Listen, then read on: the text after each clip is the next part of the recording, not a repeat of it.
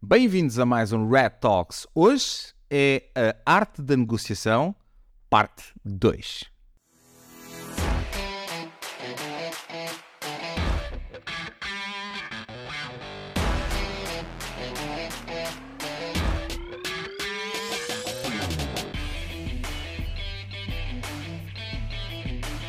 Ora bem, a verdade é que esta semana foi interessantíssima. Foi uma semana de muita, muita polémica que nós já estávamos muito à espera que fosse uma semana de polémica. Um, e eu acho que é importante voltarmos a frisar uma mensagem que acreditamos que tenha ficado clara, mas vamos voltar a frisá-la. Em momento algum, nós estamos a aconselhar o pagamento do resgate. Exato, e acho que foi algo que nós tentámos, pelo menos, realçar várias vezes, mas mesmo assim recebemos algumas mensagens sobre, sobre, sobre o tema, por isso realmente é realçar mais uma vez que a ideia de, deste, deste podcast é informar-vos sobre os processos naturais que ocorrem e não propriamente incentivar-vos a, a resolvê-los exatamente pelos problemas todos que falámos no primeiro episódio, de, dos contratempos e das dificuldades que este processo acarreta. Aliás, aqui o principal ponto e que nos faz trazer este tema para o podcast é porque nós sabemos que grande parte dos clientes que são atacados acabam por pagar. Okay? Nós sabemos que a maior parte dos clientes pagam. Uni... o, o nosso principal objetivo ao trazer este tema da negociação e de falar com os, com os atacantes, etc., e com o Ransomware Group, é mais para nos precavermos e, para cima de tudo, darmos aqui alguma visibilidade sobre o que é que é este processo uh, para que consigamos tomar decisões mais acertadas. E, uma coisa que nós discutimos também na primeira parte foi mesmo que eu resolva não pagar, devo ou não devo falar com o atacante, ou neste caso com o grupo de atacantes? Esta é uma das grandes, das grandes perguntas. Sim, e é, e é provavelmente aqui um dos temas mais, mais importantes destas duas partes de, de podcast, exatamente esta componente do falar ou não com o negociante e qual é que será a ideia que quando estamos a falar com, com, os atacantes, qual é que é a ideia que temos de levar previamente concebida para toda a conversação que ocorra seja favorável para o nosso objetivo e que consigamos exatamente o que queremos destas negociações. É, é, aqui, aqui o, nós, nós na, primeira, na primeira fase, uma das coisas que mencionámos muito foi ganhar tempo. Ou seja, naquele momento em que estamos a sofrer um ataque, a maior parte das vezes como não vamos ter um response plan, que já falámos também que deve, devia ser quase obrigatória a existência do mesmo e testar o mesmo, etc. Mas em muitas situações não existe um response plan in place, e isso significa que vai-se vai ter que, naquele momento, tomar algumas decisões inesperadas. E a verdade é que tomar decisões de cabeça quente muitas das vezes não é o ideal. Então, o importante numa primeira fase é manter todas as opções em aberto.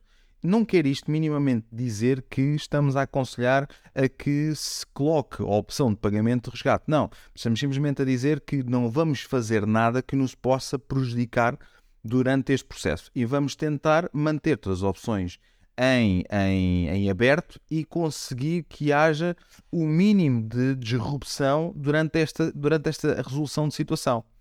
E uma, e uma das grandes perguntas, por exemplo, é: dado isto tudo, ou seja, dado o, ponto de nós temos que ganhar tempo, devemos, então, após acontecimento de um ataque, devemos falar logo com os atacantes, devemos esperar, não devemos falar. e, a, resposta aqui é um bocadinho. Hum, depende como já, como já vimos, o principal objetivo, muitas das vezes, sempre que nós temos algumas dúvidas, por mais certezas que se tenha, se tivermos uma, uma pequena dúvida, mais vale prevenir que remediar. Depois de, de, de, do mal já estar feito, pouco a estragar. A verdade é esta. Então, se existir dúvidas se a componente de restore irá funcionar, se existir algumas dúvidas, se existir, por exemplo, falta de planeamento, foi assim que terminámos o último podcast, falta de planeamento sobre como gerir toda esta situação. Não queremos que durante a, durante a altura que estamos a gerir todo este problema haja, por exemplo, um leak de informação. Portanto, queremos sempre ganhar tempo. Então, a pergunta é, muitas das vezes, tendo isto por base e querendo eu ganhar tempo para conseguir restaurar todo, toda a minha infraestrutura, conseguir manter tudo operacional, criar um plano de resposta a esta situação, devo esperar, devo falar logo com os atacantes, o que eu devo fazer? Bem, a verdade é que muitos atacantes fazem logo pressão imediata. E quanto mais tempo passa, a questão é, nota-se muito que certos clientes são atacados e tentam restaurar todo, todo o ataque toda a informação. E nota-se em algumas situações que não se comunica de imediato com os atacantes. E faz sentido. Ou seja, se estivermos a analisar uh, uh, uh, eticamente, faz altamente sentido. Não se deve falar, eu vou restaurar, etc. Mas a verdade é que apesar de, um, temos que saber exatamente o que é que estamos a fazer. Não devemos fazer de cabeça quente. Falar com, com, com os atacantes e entrar no chat pode ser uma vantagem de nós aqui conseguirmos restaurar tudo e ganhar tempo. E o facto de nós, se for esta a nossa estratégia, atenção, se quisermos ganhar tempo, o facto de nós atrasarmos esta comunicação pode não abonar a nosso favor. Ok? Só isto que estamos a dizer. Ou seja, se esta for a nossa estratégia, se for fundamental para nós ganharmos tempo, então se calhar devemos falar, falar com, com os atacantes e conseguir rapidamente logo um, ganhar tempo para conseguir em paralelo ir restaurando toda, toda, toda, toda a informação. Sim, além desta ideia. E além de restaurar, também aqui, lá está, com muita cabeça fria, muita cabeça, ou, ou alguém, eh, uma entidade externa que vos ajude. Ou chamar um profissional. Ou chamar um profissional, uma entidade externa exatamente, que vos ajuda com, com este processo. Uma, uma das maiores vantagens de conseguirmos, bem gerido, obviamente, falar com os, com os atacantes, não, não com o objetivo, muitas vezes, de que eles nos, nos devolvam um decryptor ou algo do género, mas conseguir ganhar o tempo para duas coisas. Lá está, como estavas a dizer muito bem, a história do plano para recuperação, para percebermos até quando conseguimos recuperar por nós próprios e tudo mais, para percebermos também que informações poderão ser reveladas e vindas a público, porque existe sempre esta contrapartida que eles fazem, este, esta chantagem que fazem, mas também ganharmos tempo para muitos destes grupos fazerem as publicações nos seus blogs a informar que atacaram a nossa empresa. Também é sempre um ponto muito, muito importante e que às vezes as empresas estão muito preocupadas com a sua recuperação e preocupam-se pouco com a sua imagem para fora. E nós sabemos, e é algo que já falámos em episódios passados, que a imagem de uma empresa pode ficar altamente afetada pela negativa quando sofrem um ataque, não pelo ataque em si que sofrem, mas pela forma como o gerem. E aqui está um dos pontos importantes, que se nós conseguirmos que a imagem pública que passa do ataque, de informações que foram possivelmente poderão ter sido roubadas, ou o tipo de proteção que nós temos, todas estas informações que saiam a público, se puderem ser controladas por nós e não pelos atacantes, muito provavelmente irão nos beneficiar também. Okay? Por isso lá está. Aqui nós falamos muitas vezes durante estes dois, estes dois episódios com muita atenção que o objetivo não é não é paguem aos atacantes para, para, se, para se libertarem, mas se calhar, em muitos casos, devem falar com eles, ou notem, devem, e, e tu muito bem uhum. desenhado, não falem com eles de porcaria, pois foram os gajos do Red Talks que me disseram para fazer isto, com muita atenção e com muito, muita disciplina na forma como fazem, pode ser muito benéfico para, para as empresas que são atacadas falar com os atacantes durante a fase de recuperação para adiar ao máximo as coisas e para que leve, no final do dia, consigamos ou limpar a nossa imagem pública, ou recuperar as informações, ou tentar que o máximo de informação não seja exposta e por aí fora. Mas sempre, lá está, mas é, mas é, é sempre feito um, de forma muito uh, bem pensada e muito calculada, nunca de cabeça quente, porque não é esse o objetivo. E se achamos que não temos a capacidade para fazer, simplesmente não fazer. ok? Aliás, ponto. Nenhum cliente deve falar, sem qualquer tipo de experiência, com o grupo de ransomware e entrar em chat com um atacante. Não é não, nem pouco mais ou menos é recomendado. O que simplesmente estamos a mencionar é que isto pode ser uma estratégia e uma estratégia que muitas das vezes é executada por profissionais e, tal como falámos no, no primeiro podcast, nota-se cada vez mais um aparecimento de negociadores profissionais de ransomware que são totalmente diferentes daquilo que são um negociador tradicional, têm muitas características e têm que ter técnicas que negociadores uh, uh, tradicionais não, não, não, não, não as têm, porque têm menos capacidade de análise, um negociador de resgates de, de ransomware, não, como nós falamos, não consegue ver, ver a cara da pessoa, não consegue ver a reação, não, é tudo através de um chat. As questões das línguas e tudo mais. As, as questões das línguas, aliás, isso foi, foi, um, foi um, tema, um tema que se abordou que um, também ter muito cuidado com isso porque o, a, a, primeira, a primeira linha, tipicamente, é alguém que um, não, não sabe inglês, que vai usar, que vai usar um, um Google Tradutor. E é importante nós percebermos que isto, está, que isto está a funcionar assim. E quando nós começamos a perceber que isto funciona assim, levanta-nos aqui a questão que é será que nós conseguimos subir na cadeia? Este, este, este, é um, este é um ponto engraçado, que é será que nós podemos durante esta ação de negociação, a dada altura dizer: Oh, faz favor, chame lá o, o gerente, ou chame lá o seu superior, o chefe de loja, ou o chefe de loja. a, verdade, a verdade é que existe alguém superior àquela pessoa que estamos a falar, como nós mencionamos, está altamente organizado. E o que se notou, e muito disto nós estamos aqui a falar deriva de um, informação recolhida de várias fontes. Uma das fontes que nos deu muito sumo para, para, estes, para estes dois podcasts foi o leak que houve da conversa executada entre o Royal Mail e o grupo Lockbit. Okay? E notou-se claramente muitos dos pontos que nós estamos aqui a falar.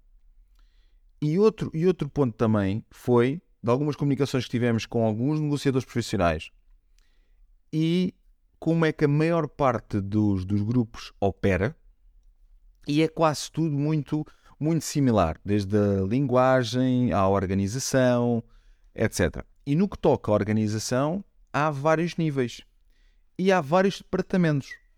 E a pessoa que tipicamente nós estamos inicialmente a falar é alguém que é um, um eu não vou dizer um inside sales, mas é muito similar, porque está ali a fazer uh, uh, esta, a fechar esta venda, diríamos assim, né? a fechar este negócio. Um, mas tem sempre alguém, alguém acima. Aliás, um, uma, de, uma das características que se nota em muitos chats que foram publicados é que quando se inicia uma negociação para ganhar tempo ou e em paralelo também, se calhar, baixar o valor, porque no final do dia há muitos casos de negociação executada que se baixa o valor para valores muitíssimo baixos e os clientes depois acabaram por ver aquela, aquela opção como a única solução viável. Atenção que eu estou aqui claramente a escolher as palavras com detalhe por isto mesmo. Okay? Única opção viável dada aquela situação. E esta, e esta ação de negociação muitas das vezes faz com que um valor completamente ridículo seja um valor que seja possível daquela empresa sobreviver. Nunca deve ser pago, eticamente, mas se for a única opção, pelo menos que seja um valor que se consiga sobreviver àquela empresa. E nota-se que esta negociação acontece praticamente sempre um, e o, os próprios ransomware groups estão preparados para baixar valor. E nota-se também, na maior parte das conversas, que sempre que há uma negociação e sempre que é preciso pedir um desconto a pessoa que estamos a falar tem que falar com o seu superior. E nota-se em vários grupos que há vários níveis de, de, de, de, manager, diríamos assim, que têm capacidade de dar mais ou menos desconto. Ou seja, exemplo, se nós estivermos, se calhar, a falar que queremos 10% de desconto no preço do resgate, tem que ir ao, ao superior acima da pessoa que estamos a falar mas se calhar já tivemos a entrar por um desconto já de 60%, por exemplo, já há de ser um diretor muitíssimo mais acima da pessoa que estamos a falar. E nota-se muito nos chats de a primeira, a primeira pessoa que não sabe falar inglês, etc., a ir fazer o, o cheque constante ou pedidos de autorização a quem tem a possibilidade de fazer estes, estas autorizações de desconto. E nota-se também que é giro, que é quanto mais tempo passa, e dependendo de uma coisa que nós falámos no último podcast, que era, principalmente depende do tipo de ransomware group que estejamos a falar. Se for um ransomware group que funciona muito com o seu run rate, com muitos clientes pequenos, com muitas, desculpem, com muitas vítimas pequenas, assim é que está o termo correto, um, nota-se perfeitamente que quanto mais tempo passa, mais agressivo é o desconto, porque a dada altura o próprio ransomware group diz façam, façam lá um, um desconto agressivo, fechem isso. Portanto, claramente se nota, quanto mais tempo passa, mais vantajoso é para a nossa parte. Ok? Mas notem também que é, esta negociação tem de ser sempre muito cuidadosa, lá está como tínhamos falado, principalmente porque muitos grupos já vieram nos últimos tempos dizer que não negociam com negociadores, por isso é algo que não pode ficar claro para os atacantes que temos um negociador intermediário, porque irá dificultar bastante o trabalho, porque eles vão defender contra isso. E também é preciso perceber, quando estamos a falar aqui de estes pedidos de descontos, obviamente que eles vão, vão acima e tudo mais, mas quando estamos a pedir o desconto, e isto é algo que se vê claramente nas negociações, por exemplo, da Royal Mail, é preciso explicarmos muito bem porque é que queremos aquele desconto, ou porque é que precisamos daquele desconto, porque é que o valor real não é possível pagar, porque eles têm acesso, lá está, como falámos no episódio anterior, ao nosso review anual, quanto é que temos de, de margem, quanto é que tivemos de lucro. E é preciso explicar muito bem porque é que realmente não podemos pagar aquele valor que eles acharam que podíamos.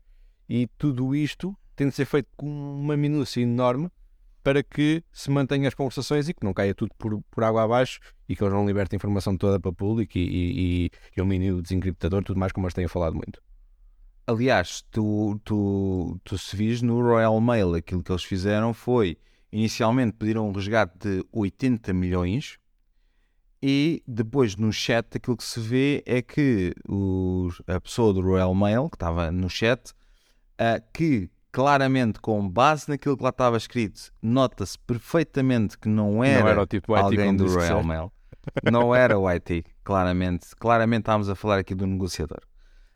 Um, e uma das coisas que eles, que eles tentam para ganhar aqui tempo, para já Atenção, um, esta negociação demorou um mês. Okay? Um mês entre o cliente responder, o cliente ganhou um tempo brutal e que permitiu-lhe gerir toda esta situação de forma seamless. Um, e depois o, o, o Lockbit Group ficou tão irritado que publicou esta informação do chat e, e, e, publicou mais no sentido, como tu estás a dizer, de alertar todas as vítimas do género. Atenção, se usarem negociadores por trás, nós não vamos permitir e vamos publicar e vamos eliminar os shares, etc, etc. Esta foi a mensagem que eles quiseram transmitir quando publicaram a informação do Royal Mail. Eu não acho que seja essa informação que eles transmitem. Eu acho que no final do dia aquilo que eles acabaram por transmitir, sem eles saber, foi: olha, a Royal Mail conseguiu negociar tempo, conseguiu gerir a situação de forma muito bem e no final do dia, que é aquilo que se vê no final do, do, do, do chat, depois passado quase praticamente um mês, o cliente deixa de responder. E, eles, e ele, uh, ah, um, ah, o Lockbit Group perde a paciência e publica, publica a informação. Mas para o cliente era pouco relevante porque ele já tinha feito toda, toda a gestão e toda a gestão pública de toda, toda esta situação. Mas lá está, um, mas lá está, conseguiu ganhar mais de um mês, acho que foi um mês e uns dias, porque acho que é 18 e 21, tenho ideia, sim, sim. os dias ganham, conseguiu ganhar mais de um mês de tempo para se gerir, para se provavelmente criar a estratégia de defesa que não tinha à cabeça e conseguir fazer recuperação dos dados todos e perceber exatamente se conseguiriam ficar operacionais de volta e se as informações que eles tinham eram prejudiciais caso fossem libertadas.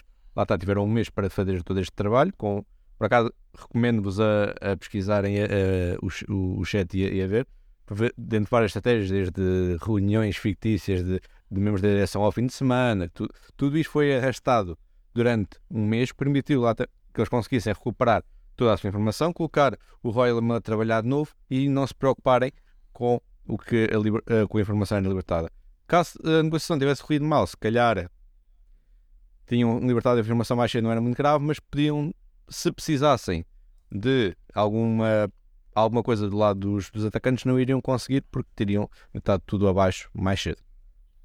Aliás, uma, eles usaram nessa, nessa negociação do Royal Mail o negociador, porque, volto a dizer, não era o IT, uh, usou ali algumas estratégias algumas estratégias também documentadas já há bastante tempo, que é uh, a capacidade ou, ou mencionar aos atacantes ou ao grupo que as informações que eles têm não estão totalmente corretas. Por exemplo, eles pedem os tais 80 milhões, mas com base nos, nos registros financeiros que eles obtiveram do cliente. E umas coisas que eles tentam fazer é o negociador é baralhá-los e dizer: não, não, atenção, isto, esse, esse, esse revenue que vocês estão aí a pensar, isso é da organização a nível de multinacional, mas nós aqui somos uma subsidiária, não temos essa revenue, a nossa revenue é muito mais pequena, portanto cobrar 80 mil euros é completamente de loucos, a nossa revenue é, são 2, 2 milhões, ou seja, é tentar aqui um, sempre, sempre mostrar que eles não têm o ouro nas mãos